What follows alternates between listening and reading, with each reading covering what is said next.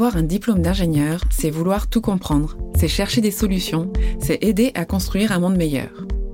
Avec ce titre, on peut participer à la transition énergétique d'un pays, se battre pour l'éducation et la santé, fabriquer des infrastructures en France et dans le monde, développer le réseau de transport public français, on peut aider son pays à vivre d'une agriculture durable, même dans les villes, ou encore développer le réseau d'alimentation des voitures électriques en Europe.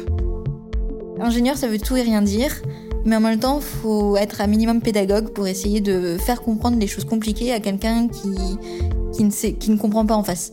Et le vulgariser, c'est de le simplifier, mais aussi de trouver des solutions là où il y a des problèmes. J'ai accueilli Lucie Guillot à Toulouse. Elle est revenue dans les locaux de l'ICAM remplis de souvenirs, où des visages amis l'accueillent comme si elle était partie la veille. Elle a retrouvé Yann Ferguson, enseignant-chercheur, qui a été son chef de projet en cinquième année. Elle revient sur ses années étudiantes en parcours intégré à Toulouse, sur ses voyages et sur son parcours professionnel jusqu'à son poste de manager territorial pour Unity, qui développe des bornes de rechargement de voitures électriques. Lucie nous raconte les étapes de ses choix. Bonjour Lucie. Bonjour, ça va bien? Oui, bien et toi? Ça va. Ça fait longtemps que tu es venue aller. Euh... Euh, je suis repassée euh, pour la conférence euh, intelligence artificielle. Ah oui, c'est vrai. Il n'y a pas très longtemps. Oui. c'est vrai que je suis passée un peu en coup de vent. D'accord. C'était pas du tout prévu. tu sais qu'on vient de l'inaugurer le site et en fait il y a des espaces que tu n'as peut-être pas vus. sûrement, ouais, parce que... qu'effectivement, il était encore en cours de construction quand je suis passée ou totalement vide. oui, c'est ça. L'espace de coworking, si tu veux, je vais te montrer. On, ouais, bah, on regarde ça rapidement. Voilà, ça c'est un espace tout neuf qui vient d'être terminé. Tu vois, ça fait euh, t'as 4 5 t'as 4 5 plaques dans place D'accord. un petit peu un peu plus isolé ouais, pour les groupes de travail puisque ouais. notamment dernière année, enfin quatrième année surtout, il y a pas mal de projets en groupe. Exact.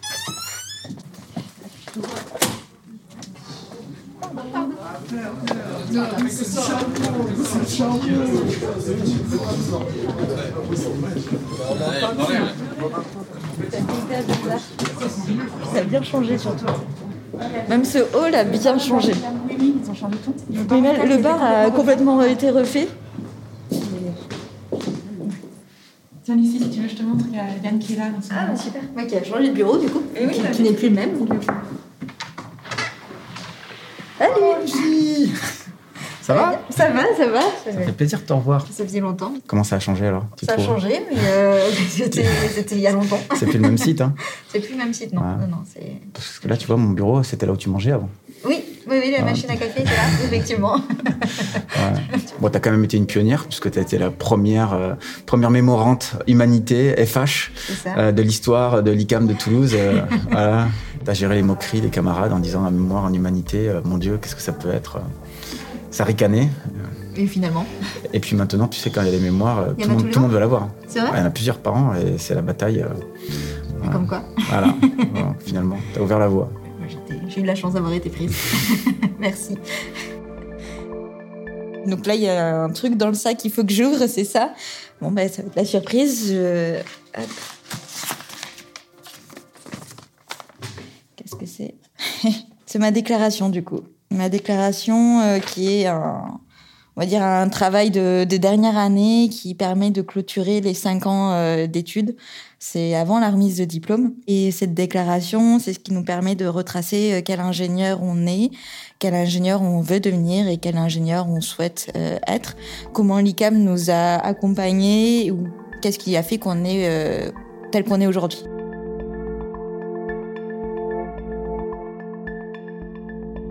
C'était intense pour moi de les rédiger parce que bah, ça euh, c'est un résumé des cinq ans d'études.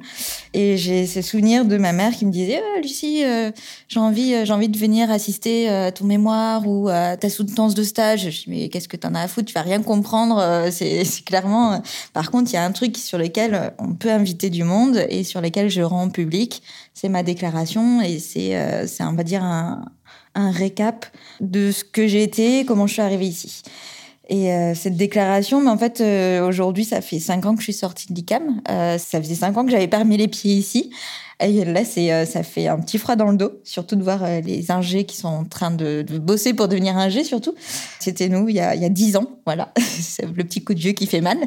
Et en fait, ça m'arrive souvent de la relire, cette déclaration, pour me rappeler par quoi je suis passée Et il y a eu des obstacles, il y a eu des difficultés. Et en fait, à chaque fois que j'ai un, j'ai un problème, bah, je me la relis et en fait je me dis, bah, en fait, vas-y, t'es une battante, tu fonces et euh, t'avances comme tu l'as toujours fait. Euh, voilà un extrait euh, de ce que j'ai, euh, de ce que j'ai. C'est la première année à l'ICAM a été selon moi la meilleure de toutes. Cependant, les premiers mois de prépa ont été rudes. En effet, passer d'un été hyper actif avec le restaurant et de semaines à des semaines chargées de cours magistraux, colle, TD, ça n'a pas été évident. J'ai dû travailler deux fois plus pour rattraper mon retard en sciences industrielles car une majorité de la promo avait déjà des acquis. Mais euh, nos temps de préparation à l'appartement pour nos devoirs et préparation d'examen, euh, nos TD, etc., bah, j'ai travaillé énormément avec mes trois colocs de ma promo. Et en fait, euh, c'était juste génial, quoi.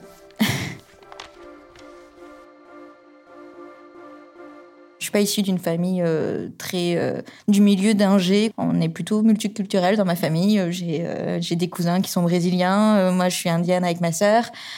Mes parents font partie d'assaut, notamment une qui s'appelait Expériment, où on accueillait des étudiants étrangers. Et en fait, j'ai toujours eu un attrait pour les langues, pour ce côté multiculturel.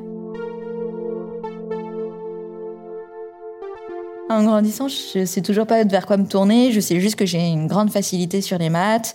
Pour moi, l'école, c'est assez simple. C'est un peu un terrain de jeu, surtout sur la matière scientifique. Même si je galère sur les matières littéraires, mais bon, je, c'est pas grave. Je sais que je bosserai plus pour y arriver, mais bon, ça fait partie de mon caractère. Je sais toujours pas quoi faire. Je sais que je ne veux pas aller dans une prépa euh, classique. Même au moment de faire les vœux, je ne savais toujours pas quoi, euh, quoi mettre.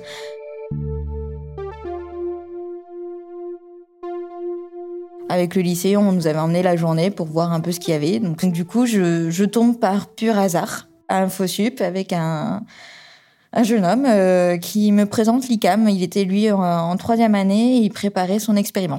Donc euh, pur hasard. Hein, euh, le nom de son de son projet expériment ressemble aussi au nom de l'assaut de mes parents expériment. pour lui, il partait sur un projet de quatre mois du coup euh, à l'étranger avec son sac à dos tout seul, euh, faire euh, des randos, des machins, etc. Avec un projet perso qui va bien avec.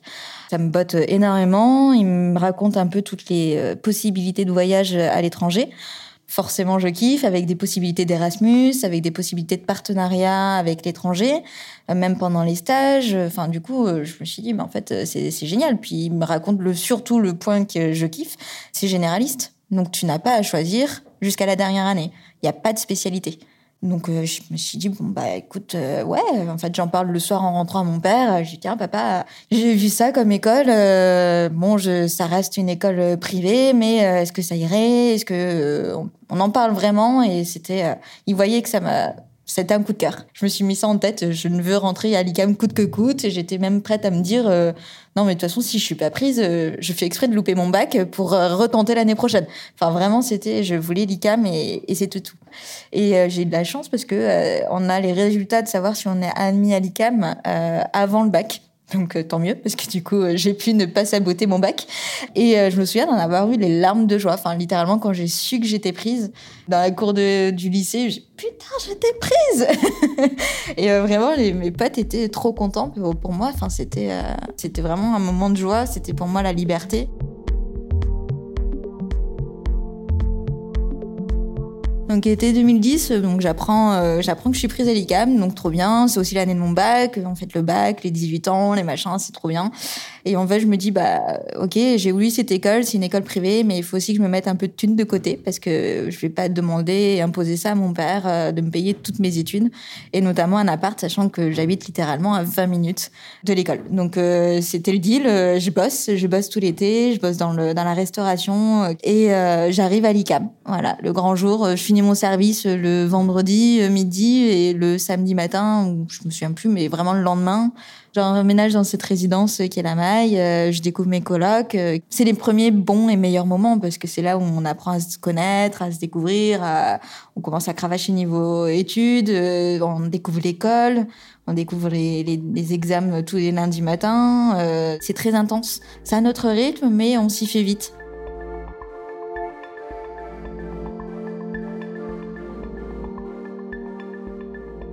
Les premiers cours, euh, enfin j'avais ma marraine de l'ICAM parce qu'on a le système euh, parrain, marraine, euh, filleule. Et donc ma marraine, je me souviens me dire ah ta petit gris, tu verras ta première colle avec lui, même ton premier examen, t'auras pas plus de 5. T'inquiète pas, c'est normal. toute la promo, la moyenne de la promo de l'année dernière, c'était quatre et demi sur 20, hein, bien entendu. Et là, je me suis dit bon bah du coup ça sert à rien de réviser, hein, c'est pas grave, j'ai écouté, on va voir ce que j'en vaux. Et en fait, euh, je m'en suis sortie avec 10 et demi. Et en fait, je me suis dit, bah, écoute, on va y aller, on va continuer et on va on va continuer de bosser avec euh, les colocs, etc. De fil en aiguille, ça allait mieux. On commence à comprendre le mécanisme et c'est pas si sorcier que ça. Garde toujours en tête, euh, malgré les, le boulot intense de prépa, mon objectif principal de partir à l'étranger. Et euh, là, j'ai un prof qui vient me voir et qui me propose, euh, donc je suis en première année, il me propose de partir sur les six premiers mois de deuxième année, faire une collaboration avec l'Inde pour partir six mois et faire des cours de prépa en Inde. Et là, je me suis dit, ah, alors un temps. Euh, on me propose de partir en Inde là tout de suite, mais en fait, je, suis vachement bien avec mes colocs, c'est une super famille.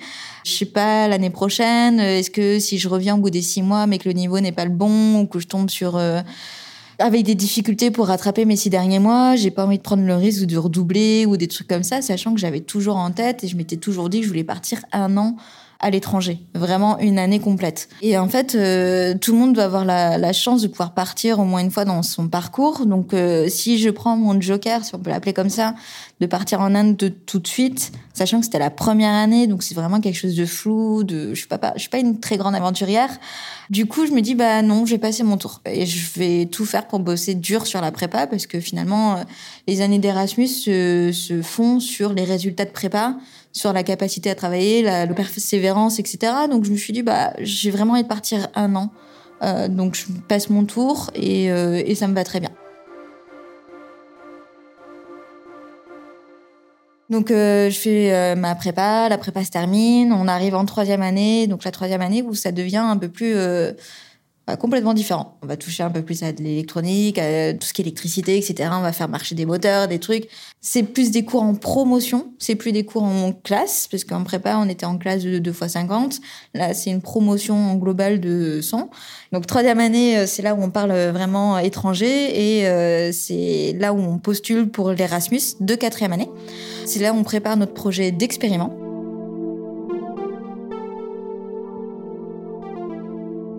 C'est cool. Je viens d'apprendre que je suis prise pour l'Irlande en Erasmus pour la quatrième année et pour un an. Donc là, c'était vraiment mon petit coup de cœur. Ça va être génial. Euh, c'est, j'en ai besoin de souffler, de découvrir euh, autre chose, mais pas très loin euh, de la France, puisque c'est l'Irlande, ça reste pas très loin, ça reste accessible.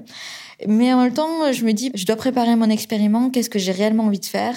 Je sais que je, à mon retour d'expériment, il faudra que je reparte un an en Irlande. Ça fait beaucoup. Donc, euh, l'expériment, c'est quatre mois, plus dix mois d'année scolaire en Irlande.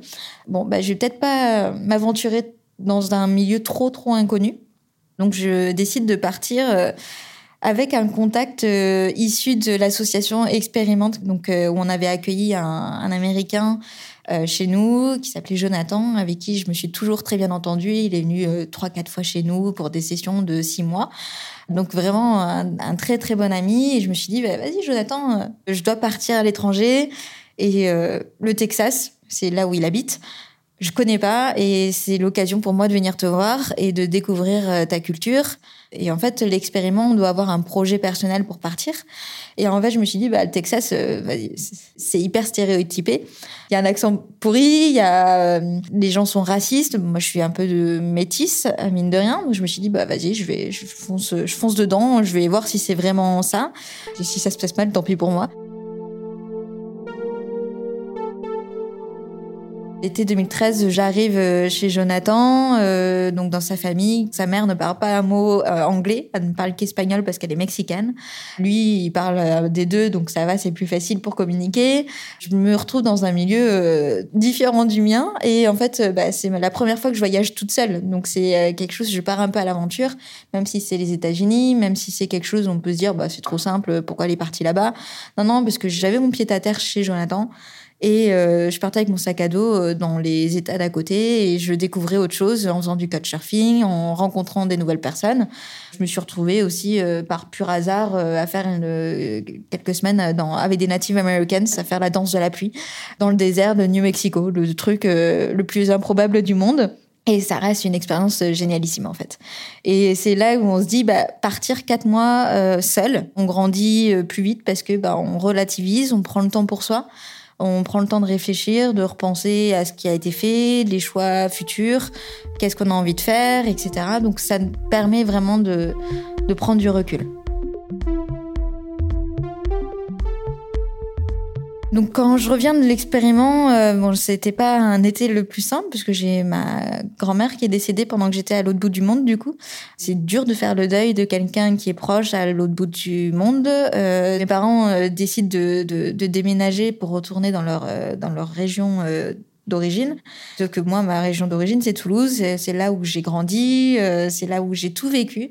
Et mes parents euh, donc vont à Angers. Et en fait, je sais que quand je reviens de l'expériment, donc je suis partie de ma maison d'enfance et je reviens dans une maison qui n'est plus la mienne, qui est chez mes parents finalement, dans une autre région. C'est un petit coup au moral.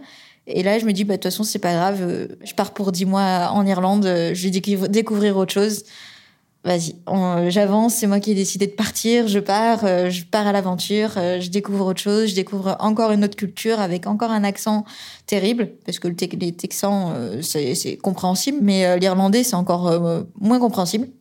Et, et c'est quand même le côté multiculturel qui est mis en évidence par l'ICAM côté formation humaine, parce que bah, c'est pas commun, c'est pas commun à toutes les écoles.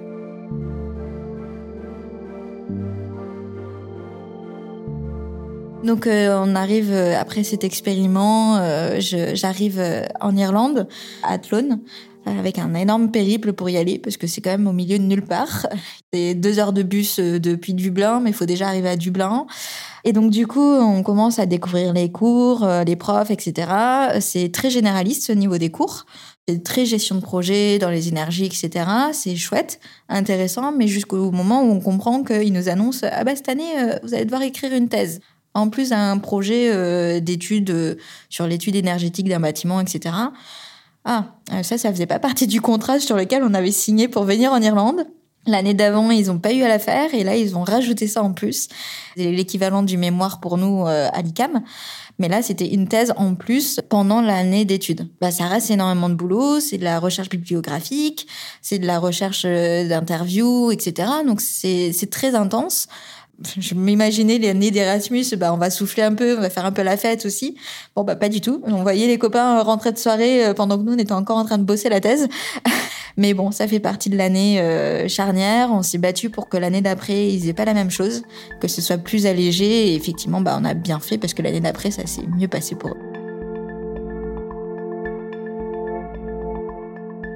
J'en garde une très bonne expérience de vie parce que bah on s'est quand même pas mal battu, on a beaucoup bossé, mais ça reste aussi une année euh, en Irlande où on apprend une nouvelle langue, on est euh, complètement immergé dans un nouveau, dans une nouvelle culture, et ça sert à rien de chercher à prendre un thé à 18 h non, c'est l'heure de la Guinness. Je suis encore en Erasmus en Irlande et en fait euh, j'avais bien aimé les cours de troisième année euh, sur la méca. En fait c'est encore beaucoup de maths mais plus euh, déguisé derrière des outils pratiques. Je me suis dit bah, j'ai envie de me lancer dans le master méca qui est proposé en plus par l'ICAM pour me faire un, autre double diplôme en plus de celui de l'Irlande parce que l'Irlande c'était un double diplôme aussi. Donc je postule pour ce master méca et en fait on me dit non. On me dit non, ça a été un peu un, un petit coup dur, un petit, un petit échec pour moi.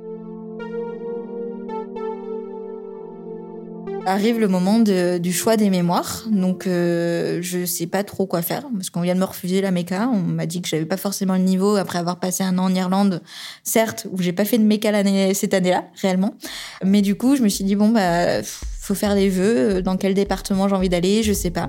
Et il y a un mémoire en formation humaine. La formation humaine, en fait, c'est un accompagnement avec des profs qui sont plus basés sur l'humain, le côté socio, le côté droit. Il y a de la PDD, de la pédagogie de la décision.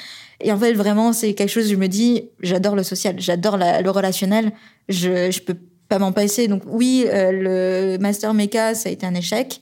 Mais en même temps, je me serais entérinée là-dedans, c'est pas pour moi. J'ai pas envie de me voir en tant qu'ingé dans un bureau d'études à longueur de journée. Il me faut du relationnel, il faut que je bouge. Et donc, du coup, bah, mon projet pro s'affine un peu plus. Et en fait, je me dis, bah, ce serait génial. Mais par contre, il y a que deux places.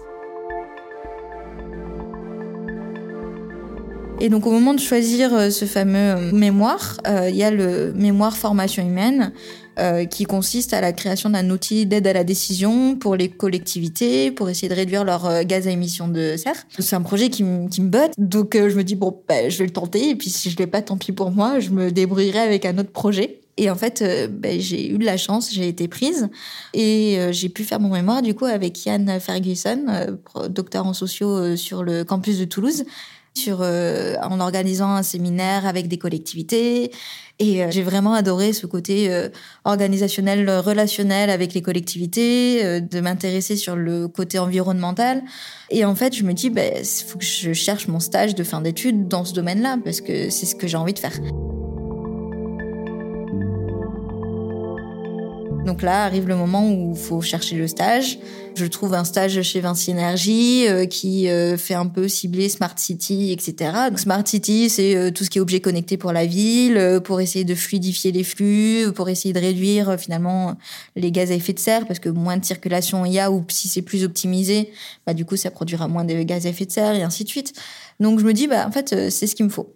Bon je me suis un peu plantée parce que quand je suis arrivée, on m'a vendu du rêve de Smart City. Ça n'en était pas vraiment. C'était plutôt euh, travailler sur les gares de péage. Bon, c'est pas grave parce que du coup, c'était quand même très ouvert. Euh, j'ai énormément appris pendant ce stage et j'ai adoré euh, finalement cette première expérience d'entreprise.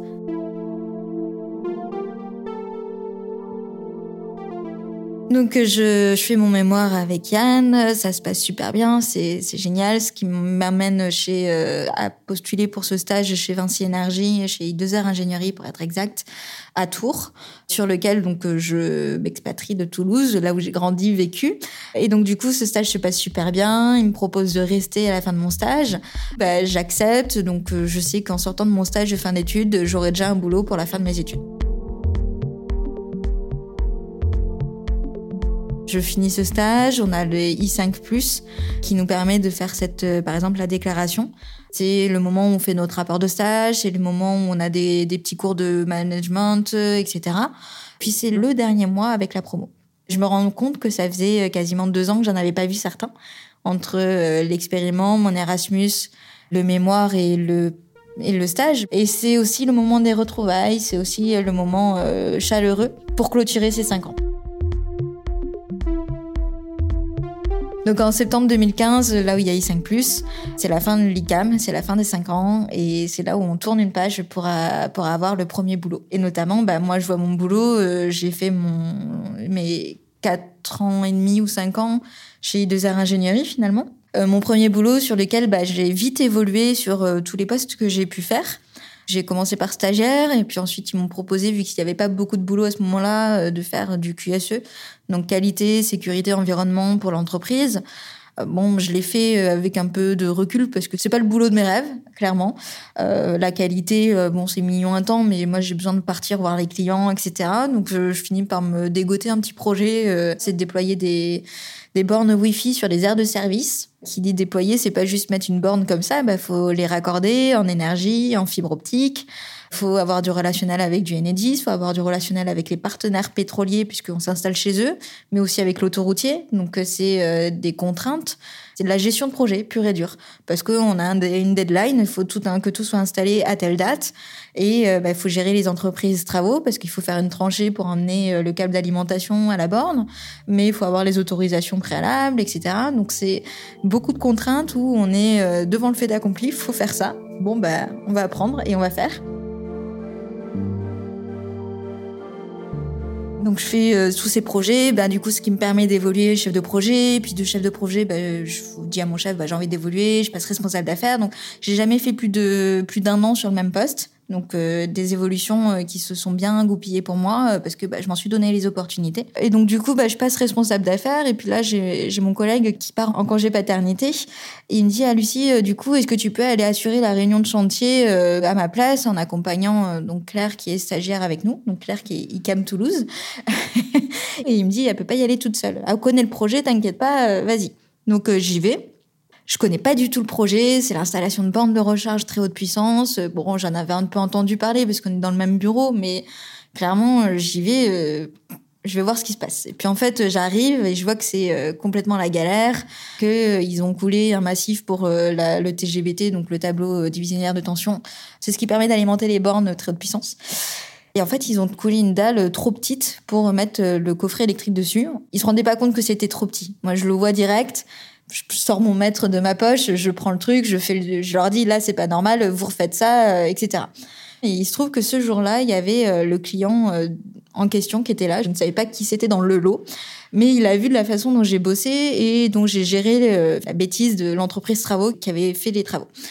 Bah, du coup, de fil en aiguille, donc j'ai bossé sur euh, sur euh, ce projet avec euh, Ionity, du coup, donc c'était le fameux client. Et quelques mois plus tard, j'ai le fameux client qui était présent ce jour-là quand j'avais géré la, petite bêtise. Il me rappelle, il me dit bah écoute, on a un poste, est-ce que ça t'intéresse? On vient me chercher, c'est une opportunité, le boulot me plaît, pourquoi pas? Donc je me renseigne, je parle en toute transparence avec mon, chef d'entreprise euh, actuel. Je lui dis bah écoute voilà, Unity vient me chercher et du coup j'ai dit bah je pense que je vais accepter. C'était très douloureux comme choix à prendre parce que bah, c'est accepter un nouveau boulot sur lequel euh, je sais que j'aurai plus de collègues euh, au quotidien. C'était pour le déploiement de bornes de recharge très haute puissance sur toute la France et c'est en permanence du déplacement ou du home office. Mais le Côté euh, entreprise euh, start-up, un peu mode start-up, parce que l'entreprise, euh, donc c'est en 2018 qu'ils viennent me solliciter. Et l'entreprise a été réellement créée officiellement en début d'année 2018 ou fin d'année 2017.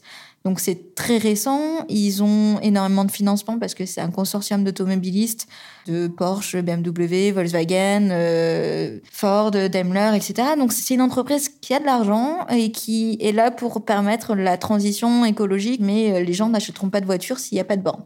Donc les automobilistes ont dit on en a marre, il n'y a pas de borne, donc on met l'argent sur la table pour que euh, l'entreprise déploie des bornes et les gère et les exploite.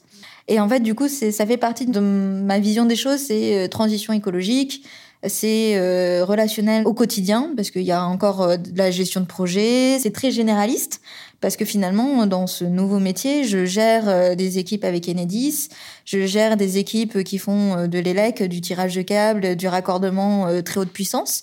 Et en même temps, je gère des équipes de génie civil, je gère le hardware des équipements euh, de postes de transformation, des bornes de recharge, euh, du tableautier pour le... Enfin, c'est beaucoup d'interactions, c'est beaucoup de logistique dans la gestion de projet. Et donc, c'est ce que j'adore faire. J'adore, j'adore ce que je fais.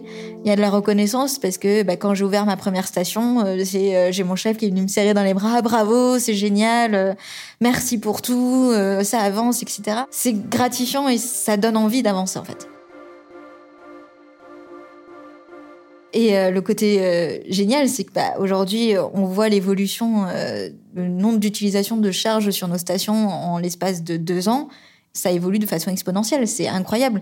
Même quand je me balade, enfin, quand on prend la route euh, avec mon conjoint le week-end pour partir à un point A à un point B, il n'y a pas un trajet où on s'arrête pas devant une aire où j'ai installé une borne, une station. Et on est encore plus content quand on le met en service et que ça marche. Là, il y a deux semaines, on a mis en service un, un site.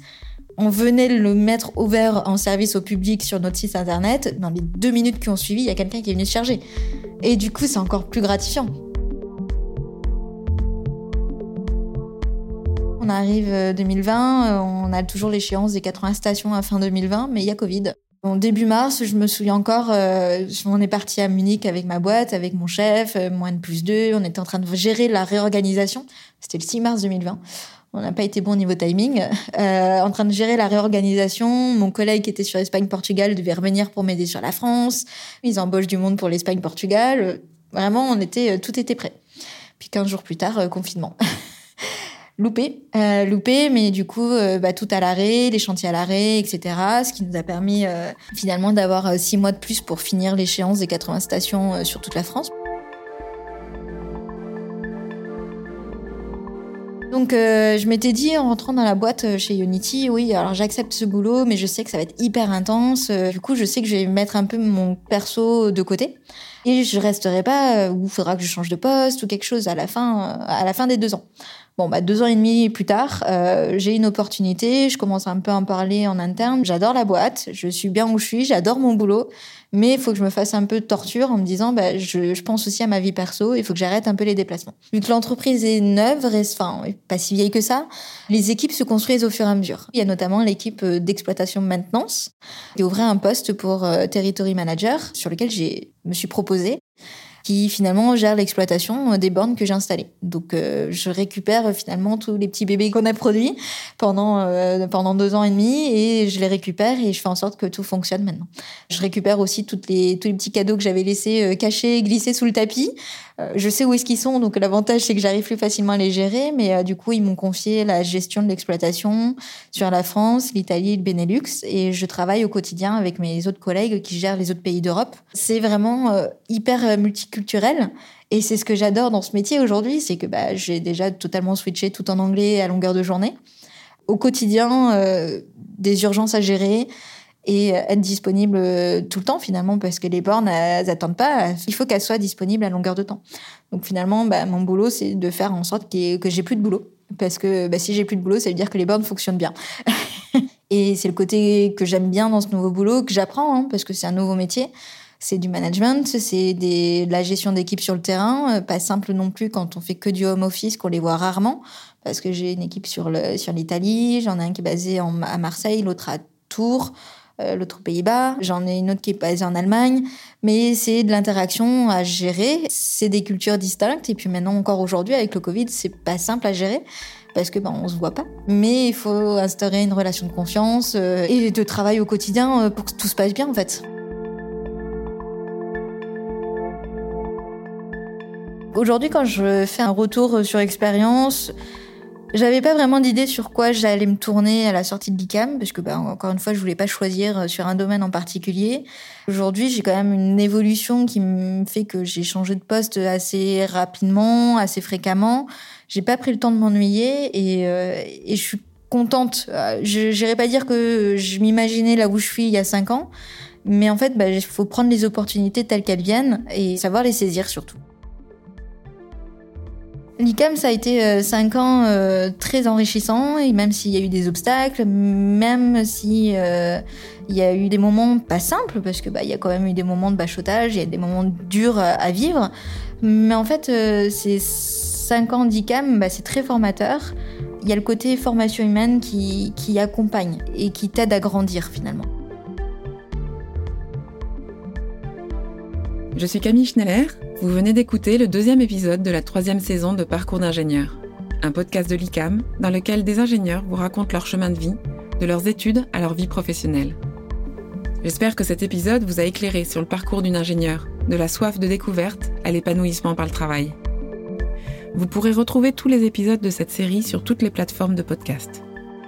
L'ICAM forme des ingénieurs généralistes avec trois parcours possibles, dans des campus répartis sur quatre continents.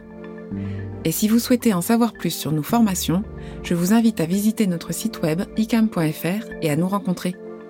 À bientôt!